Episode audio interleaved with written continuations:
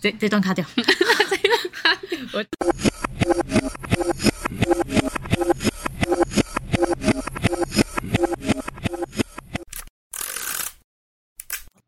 好，欢迎回到不平凡的家人，这是我们的第二季，我是第二季的主持人柔慧。那我们这一季的主题呢，一样是想要锁定在嘉义里面有什么不平凡的人，他们做了什么样不平凡的事情。所以这次我们邀请到了很多的二代工班，要来跟大家聊聊二代工班的工作有什么。那我们的第一集邀请到的是我们嘉义在地室内设计师林普，啊，我是林普，谢谢大家。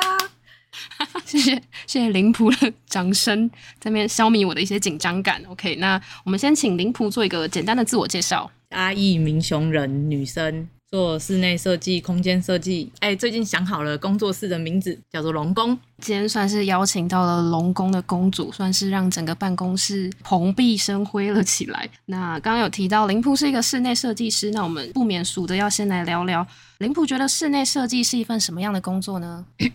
我们这个做设计的哈，其实就是做服务业。我们哈就是为了解决业主的需求而存在的。解决业主的需求，那主要就是怎么样去完成这个？嗯，每个空间使用者不一样啊，他的需求跟想法也会不一样。啊，我们就是要听客人怎么说，使用者怎么说，然后去对应这样子的需求做规划。然后当然也不只是使用需求，还有业主的口袋到底有多深。哦，所以算是在室内设计前期，其实要花时间去跟业主做一些沟通，然后了解他的需求。那像这样沟通，有没有什么样沟通的技巧？因为是人跟人的相处嘛，所以我觉得沟通的技巧其实就跟人有关系。然后我做我们这一行的啊，同理心、细心跟耐心呐，因为就是一个空间的使用者可能就不止一个啊，然后再对应到他的需求跟规划的空间的影响，比如说四季啊、太阳啊、风啊，所以说其实不止要解决人的需求，还要去对应环境这样子。哦，那刚有提到，其实需要非常多的时间去做倾听这个动作，然后把这些需求再转换成你设计可以用的内容。那像这样的职业养成，主要是会靠你可能呃之前在学时候的理论啊，还是你会在工地现场跟着师傅学习，或是有没有什么样特殊的方法？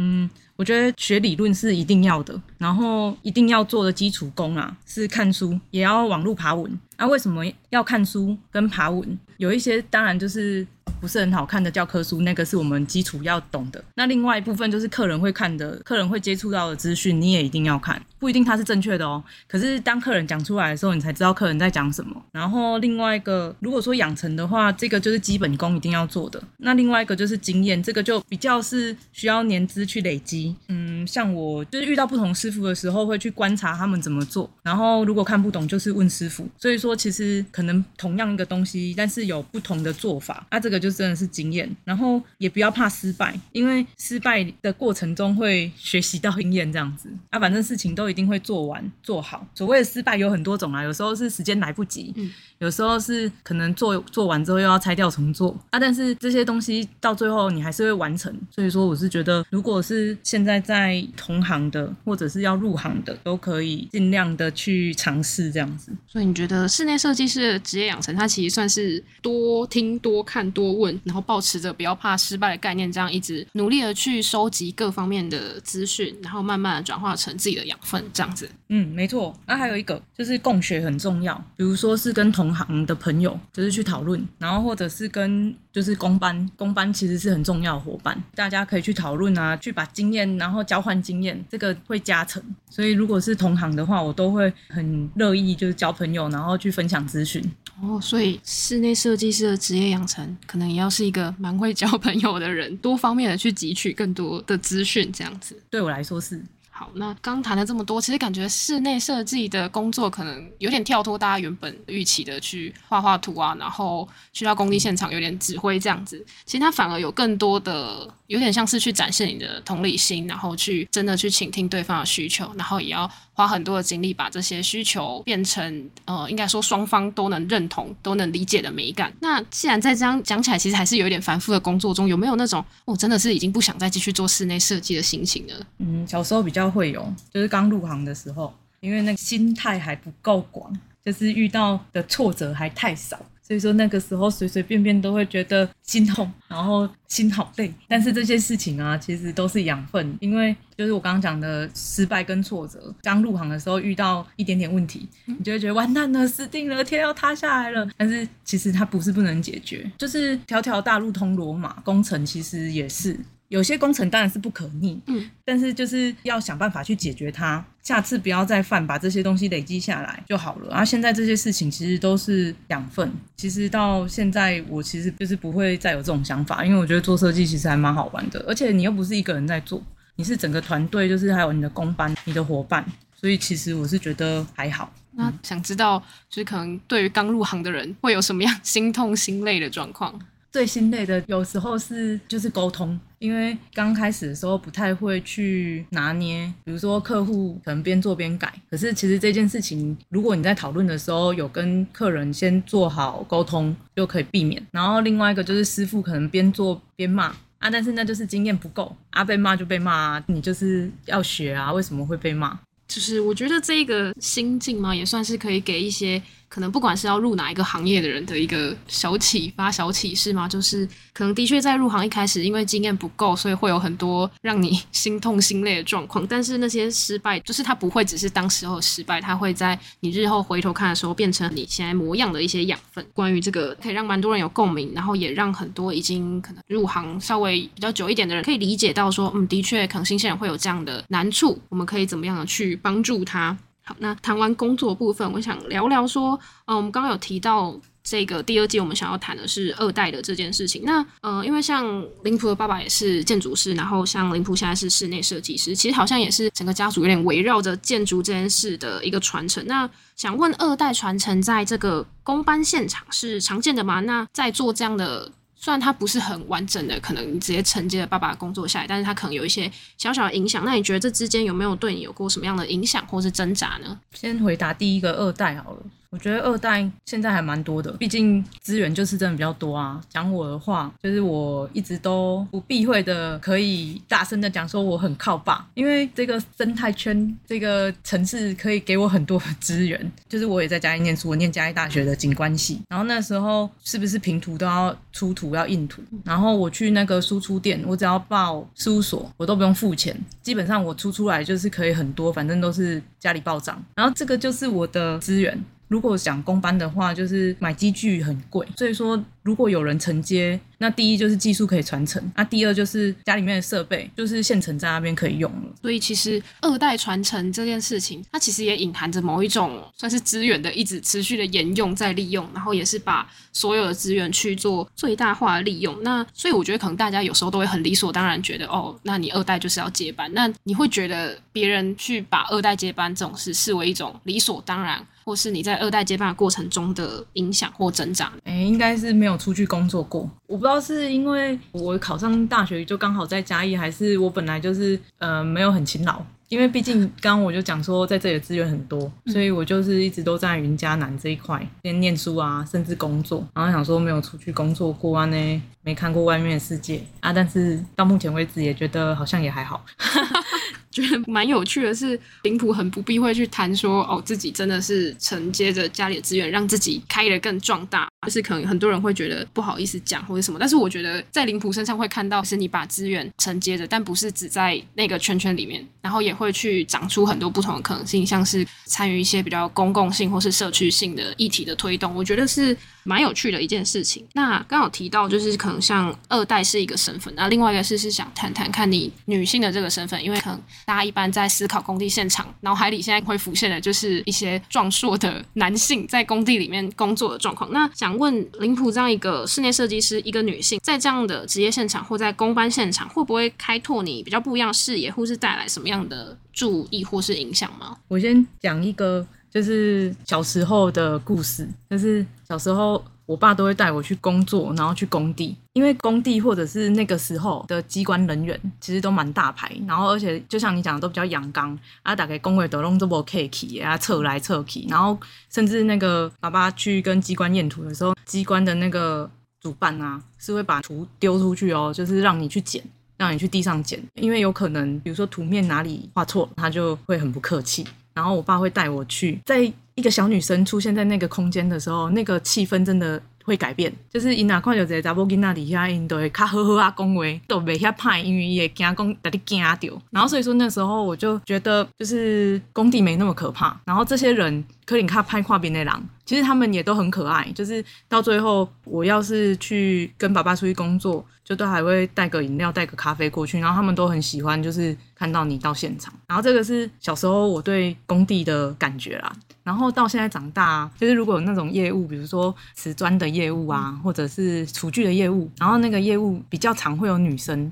然后那女生头发长长的，然后香香的，然后拿那个样品来工地的时候，那工地就会弥漫的一个香香的氛围。然后大家本来都在工台地哦，啊，不知道为什么都开始讲国语，超好笑的。就是女性其实，在工地她会有一种很特别的氛围。然后这个是工地，但是也是有很多女性在工地跟我一样是会自己下去做，包括我们师傅的女儿，然后包括女性的就是工作者，比如说像我们泥做师傅，就有一个瓷砖师傅跟他老婆一起做。然后你做师傅的女儿也在做，就是他会搬砖块、磨水泥。然后我们玻璃师傅也是夫妻在做，所以说女性其实现在在工地已经没有到那么稀奇。然后另外一个在设计的部分的女性这个角色，我就觉得设计比较有感觉。就是工地的话，大家可能都会用想象的，可是，在设计上讲出来，大家可能会比较有感觉。就比如说我们很常做居家设计，然后女主人的想法，其实在一个家里面都偏比重比较重，男生好像都觉得还好。那男生的需求比较是音响设备啊，然后或者是是声光效果啊，然后网络够不够快，在吵点闹这样。但是女性的话，大多我觉得这样子有点就是叫刻板印象，可是还是会有这样子，就是传传统家庭女生就是会比较常做家事。我不认同哦，我先说哈，啊，先打完预防针，反正就是女主人在跟你讨论的时候，我是女生，她会，我觉得她会想比较多，因为女生跟女生就是那个距离就可以比较近，甚至会变成女主人的朋友。然后还有一个最近发生的故事，就是以女性设计师发生的故事。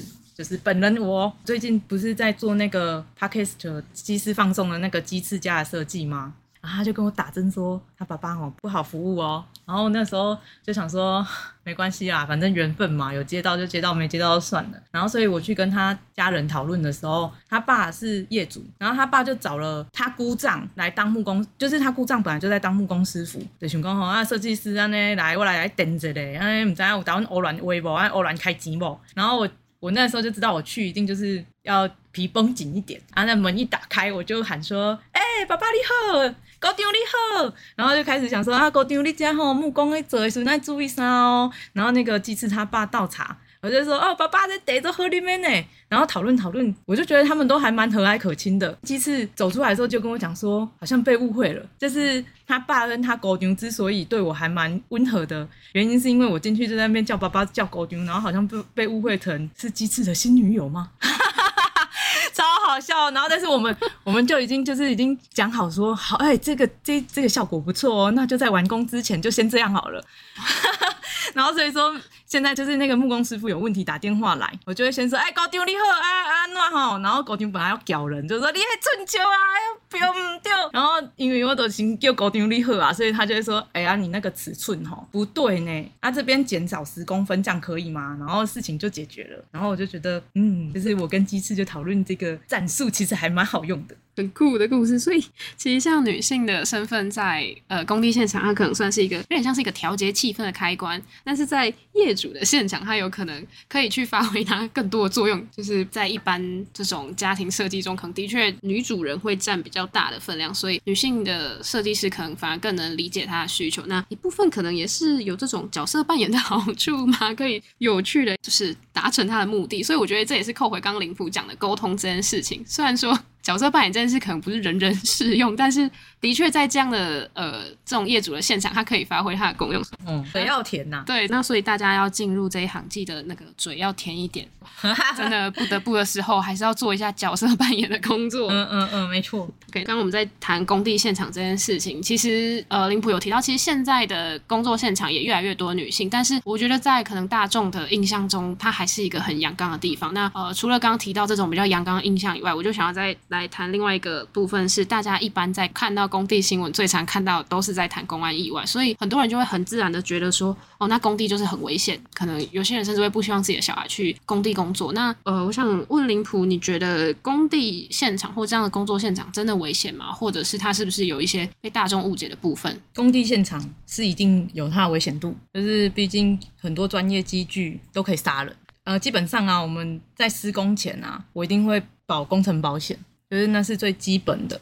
然后再来就是因为很多公安意外都可以去避免，所以说开工前，就是比如说像我在接洽新的厂商的时候，我会想要去看他们的施工现场。第一就是不能够有酒精性的饮料，就是塞湖北塞啉酒啦，那啉酒啊最帮忙就容易出事啊。然后第二个就是我会去观察那个工地现场的整洁，然后物品的摆放。如果说东西都乱丢的话，就很很容易会出事。然后另外一个是工班的穿着跟设备，假设你的工作其实有可能会让你自己受伤，可是你却 turn back 就是上空，那你连你自己的身体状况你都不会注意了，我就觉得那你怎么会去再去注意到更多？所以说工班该有的穿着跟设备也是很重要。那如果在施工中发现这样子很危险，就是比如说来的工班可能没有用安全绳，那真的就是要喊停。也是因为经验，毕竟还是有很多很传统的师傅，他们没有在弄那个东西。其实我可以理解他们为什么不喜欢用，因为那个安全绳套在身上的时候，你在搬东西或拿东西，那绳子会卡住，有时候会更麻烦、更危险。但是掉下去会没命，你麻烦一点，我还是会希望说他可以去穿。我就有眼睁睁看过，就是没有弄安全绳，然后差点有意外的那种现场。就是假设是那么危险的情况，就是喊停工，不管怎样就是停工啊。自己的工地会有医药箱跟灭火器，就是这是一定会有的。就是简单的包扎或者是灭火器，就是可以赶快救一下啊。就是跟进场师傅讲说这里有这些东西这样。所以，嗯，林普对工作现场会觉得它算是呃。它的确还是一个危险的地方，因为它毕竟就是有很多大型的机具，或是有非常多正在进行中的工程。但是它其实是算是一个可以被避免的状况，只要多加注意，嗯，它可能在合理范围内，它也算是一个安全的地方。嗯嗯嗯。那刚刚听了一些比较有点恐怖的故事，就是刚刚有提到可能哦有目睹到差点出意外的一些工班师傅。那我们转换一下心情，聊聊看工作现场有没有比较有趣的故事可以分享，或者是有没有一些。工地的禁忌或是这种偏方，就是因为问到说禁忌的话，我觉得有一件事情大家应该都要知道，就是要宣传出去。就是基本上工程是从八点开始，十二点休息，然后下午一点开始，五点下班这样子。中间那个一个小时是师傅的休息时间，它非常重要。就是我们要广泛的宣传，就是十二点到一点不要打电话给师傅，然后你也不要去工地，就是你不要想说啊，我我想说我去看一下我家的装潢啊，中岛安呢。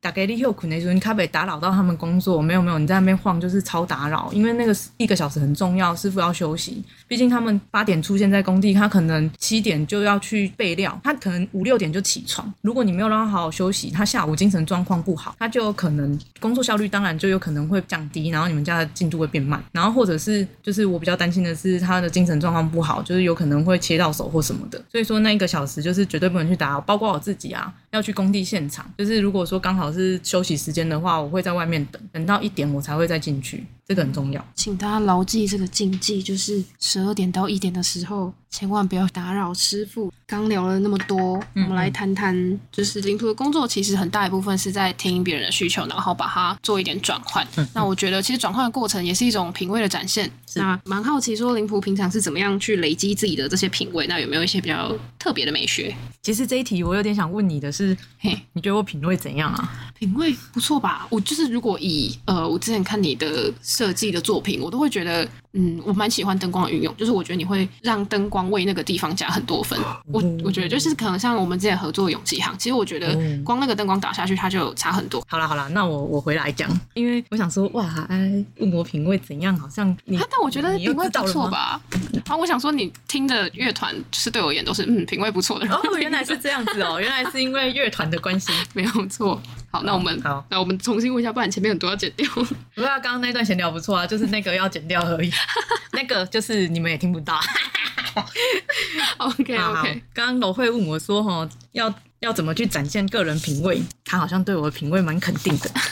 我来跟大家分享一下，我就是我觉得不止我啦，就是大家都会看那个设计杂志嘛，啊，杂志打开每一个家都很漂亮，但是其实那里面根本就没有杂物，连一包卫生纸都没有，那根本就不是一个家。就是家怎么可能没有卫生纸、没有杂物？然后所以说，就是我蛮推荐一本书，叫做《一二三人的家》，它是日本，他是在讲一百二十三个日本人的家，然后那个人可能是比如说设计师啊，或者是画家啊之类的，然后他那个里面的照片就很有生活感，该有卫生纸就有卫生纸，该有生活用品就有生活，那小孩玩具就是在地上这样。可是他们家都很漂亮，然后它里面就有分享说，嗯，里面每每一个家他就有都有去问说，哎，你对你这个家的想法是什么？我我最后觉得就是可以跟大家分享的是。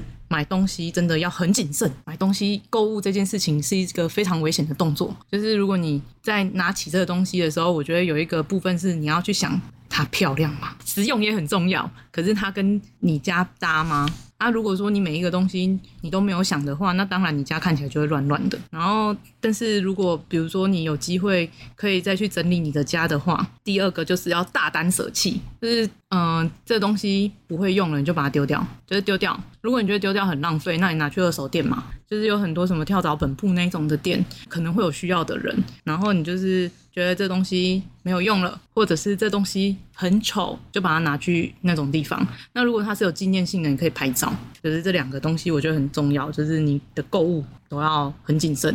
啊，如果你你有时候会冲动性购物，像我就是一个会冲动购物的人，我就会去跟我就是已经讲好朋友讲说我要买东西啊，我你你有时候如果真的觉得很丑，你就是要打枪我，就是要这样子默契的朋友，然后这样子他就可能会跟你讲说这么丑你也好意思买哦之类的，然后你就不会买了啊，这样子你们家就不会很乱。然后我自己是很喜欢。就是我生活空间是有植物的。如果之后有自己的房子盖房子，或者是自己的房子的话，我希望那个房子是可以有调和大自然的感觉，不止可以让我在里面很舒服。如果植物在你的空间里面也可以长得好的话，代表那个环境应该就是不错。当然，当然它的阳光、空气跟水都有可能不是让他们那么友善，但是他们不要死的那么快。然后你还是要让它去外面晒晒太阳啊，就是还是要轮替。可是如果你那个空间不好，那植物就会死的很快啊。最后一个，刚刚讲的灯光。的确很重要。如果说空间是有，比如说穿衣服啊，然后人会化妆嘛，就是从裸体到你穿衣服到化妆到发型到饰品，都是把它比拟成空间的话，那灯光会是气质，它是虚的，就是衣服会是有可能是沙发，然后你的饰品有可能是你这个空间的摆饰，然后灯光就是这个空间的气质。然后我自己很喜欢，就是用桌灯。就是或者是立灯去做那个自己家的光线，就我没有很喜欢我的家很明亮，就是像晚上有桌灯，啊不会去绊到这样子就好了，因为这样感觉好像比较能够休息，就是跟猫咪一样休息的时候瞳孔会放大这样。OK，好，大家我刚刚不敢讲话是因为林普讲的东西我大概没什么有做到的，我也算是很爱冲动购物，然后大胆舍弃。我现在刚搬新家，我家里面 堆满了东西。然后刚讲到植物很重要，我连仙人掌都会把它养死了，所以我刚 什么话都不敢说。我会我会努力 好好生活的。但我觉得刚刚就是林普讲到灯光是气质这件事，我觉得就是它是一个很可爱的比喻，因为像我们之前跟林普有合作。呃，在第一间老店的改造，那我也觉得，嗯，的确是气质，就是永吉行，对，就是气质变得不一样，因为他可能从这样讲，他有点像是从一个老老杯杯变成了一个小帅的老杯杯，帅的老杯杯嘛，从对啊，他还是老杯杯，他还是老杯杯吗？我觉得他有一种嗯年轻起来的感觉，他感觉可能最近有去健身，还是看一些什么 什么不同的展之类，我觉得他是一个蛮有趣的空间，大家如果有兴趣也可以来哦。那刚刚有提到，这算是林普。对于我觉得是一个家的设计，他的嗯，怎么样去思考他的品味这件事情，不是只针对这些住户，而是林普很多的想法，他才可以把这些想法具现化在每一个家身上。所以我想大家可能还没有办法透过这样简单的访问就深入了解到林普，所以我就用一种最偷懒的方式，我想请林普直接推荐他可能比较常听或他觉得很赞，或是他放松的时候喜欢看、喜欢听的任何的可能歌手啊、歌啊、戏剧还是 YouTuber 之类的。哎，我准备的是动漫，当然可以啊。我我想要就是因为比如说像歌手啊或戏剧歌单那些啊，我觉得有点害羞，太私密了。对，啊，我准备的是我喜欢的动漫，就是如果觉得生活好像没什么动力，就会去看《排球少年》或者是《路人超能一百》，然后还有最近很喜欢那个《国王排名》，嗯，很好看哦，推荐大家可以看。我很喜欢看很好吃的漫画或动画。比如说像《白银之池》，《白银之池》是刚练的老师画的，然后它里面的人物都这样胖胖的，然后它里面的东西都超好吃的。然后《深夜食堂》我已经二刷三刷了，我觉得好好看啊，就是也是一样，就是看完就觉得哦，好像很好吃，然后就睡着。然后最后一个好吃的，我我都推荐三个啦。最后一个好吃的是那个山芋食欲与我。它是一个小单元，小单元就是一个女生，诶，上班族女生，然后她去爬山，有时候要爬两天一夜的山，然后她就会准备山里的饭，山饭，然后用不同的煮法煮出不一样好吃的东西。然后因为你爬山先付出了一些劳力苦力，看她在那边吃饭满足的表情，我就觉得哦，那些东西看起来好好吃哦。然后甚至还会有点想要去爬山，虽然说我都没有去爬，因为看起来好累哦。然后比较暗黑的，我很喜欢的有两部，一部是晚安布布，那个看完真的会。但是我真的觉得，就是它真的很好看。嗯，然后另外一部是《寄生兽》，就是好看到就是就是因为你会在很多时候放把自己的难过跟悲伤放得很大，可是你看完《寄生兽》，你就会觉得这宇宙这么大，你就是宇宙里面的小小的一个人类而已。那其实真的没什么。但是但是虽然说我们是小小的人类，我们还是很努力的活着。然后看完《寄生兽》，我甚至想要就是把那个东西刺青在身上，就是《寄生兽》真的很好看。最后一个是最近觉得很棒的是《间谍加加酒》，它。的那剧情很好笑、很好看之外，它里面的家具都很漂亮，衣服都很讲究。我真的觉得这这个漫画真的很好看。所以这是林普推荐给大家的一些觉得很不错的一些动漫画，大家如果就是闲暇时候可以看一下，我也蛮喜欢睡前看一下漫画，虽然就会不小心就把一画一整个看完之后想说啊，好像还有点时间，帮我再看下一画，然后我就会一两点才睡，隔天就会很累，所以大家还是要稍微节制一下。那我们刚刚跟林普聊差不多，刚用比较偷懒的方式了解一下林普的喜好之后，想说再来一个快速的方式，我们来做一个快问快答二选一，你喜欢甜的还是咸的？甜的，那你是狗派还是猫派？都喜欢 狗呃猫。想说你平常一直在剖你家的猫，可是我家也有狗，但你比较常剖猫。我以前比较常剖狗，它好可怜哦，所以被猫挤掉了。它最近被挤掉了。大家如果有喜欢灵普的狗，可以去他的 IG 敲碗下，请他多剖一点狗啊。我的 IG 是灵普玉布灵，璞玉的璞。好，那你喜欢白天还是晚上？晚上。好激昂，好像在做一些认真。快快快快快快！夏天还是冬天？冬天。那你想要永生还是五分钟之后死掉？永生。OK，那好，那你要哎永生，但是年轻哦，永生 但要年轻，不能老掉，是不是？不行不行。OK，会疯掉。好，那你要当一个长得很丑的天才，还是长得漂亮的笨蛋？漂亮。好，那你想要就是只活一年，但你可以得到你想要的一切，还是你一辈子都过现在这样的生活？现在的生活怎么了？很好啊，我要一辈子都过得很好。好，那不错不错。好，然后这个题目比较怪哦，就是如果你可以选的话，你想要一颗跟网球一样小的脸蛋，还是要一个跟花莲大西瓜一样大的头？我想到抉择的难处是在这一题。虽然我那时候看到这个题目，也想说这是什么东西？花莲大西瓜吧。好，那你想要无止境的爱，还是数不清的钱？数不清的钱，这个好虚掉。刚刚不是回答的很大声吗？最后一题，你要一辈子都没有办法控制自己放屁，还是你每次跟人家第一次见面，你都会放很大声的屁？第一次见面放屁。好的，谢谢大家。那这是我们关于灵谱的访问。那我们刚刚有提到，就是如果对于灵谱的设计有兴趣的话，我们可以追踪灵谱的 IG。哎，灵谱再讲一次自己的 IG。来，好，他要朗读他的账号给大家听。哎，没错，没错，没错。大家现在正在听的话，记得把 IG 拿起来。首先打开你的 IG，左下方放大镜点下去，在搜寻的部分来一个字一个字跟着打哦。B U T I N L I N L I N，B 是 A B 的 B 小写 B，A B 的 B，B U T I N L I N L I N。大头贴是一只超可爱的小猫咪，那个就是我本人的账号。谢谢大家。好，刚刚林普非常非常仔细的跟大家讲了他的账号，就是我没有办法再附送一次，所以你如果忘记的话，请往前拉个大概十。十五秒左右吧，你可以再听一次灵仆的声音，听他在你耳边朗读他的账号。喜欢的话，记得追踪下去。那如果对于我们这个 podcast 有兴趣的话，欢迎继续收听我们的不平凡的家人。那如果对于酱才在做的活动有兴趣的话，也欢迎在脸书上搜寻酱才工厂嘉义，就可以找到我们了。好，以上是我们节目，谢谢大家，谢谢大家。好，嗯，结束了。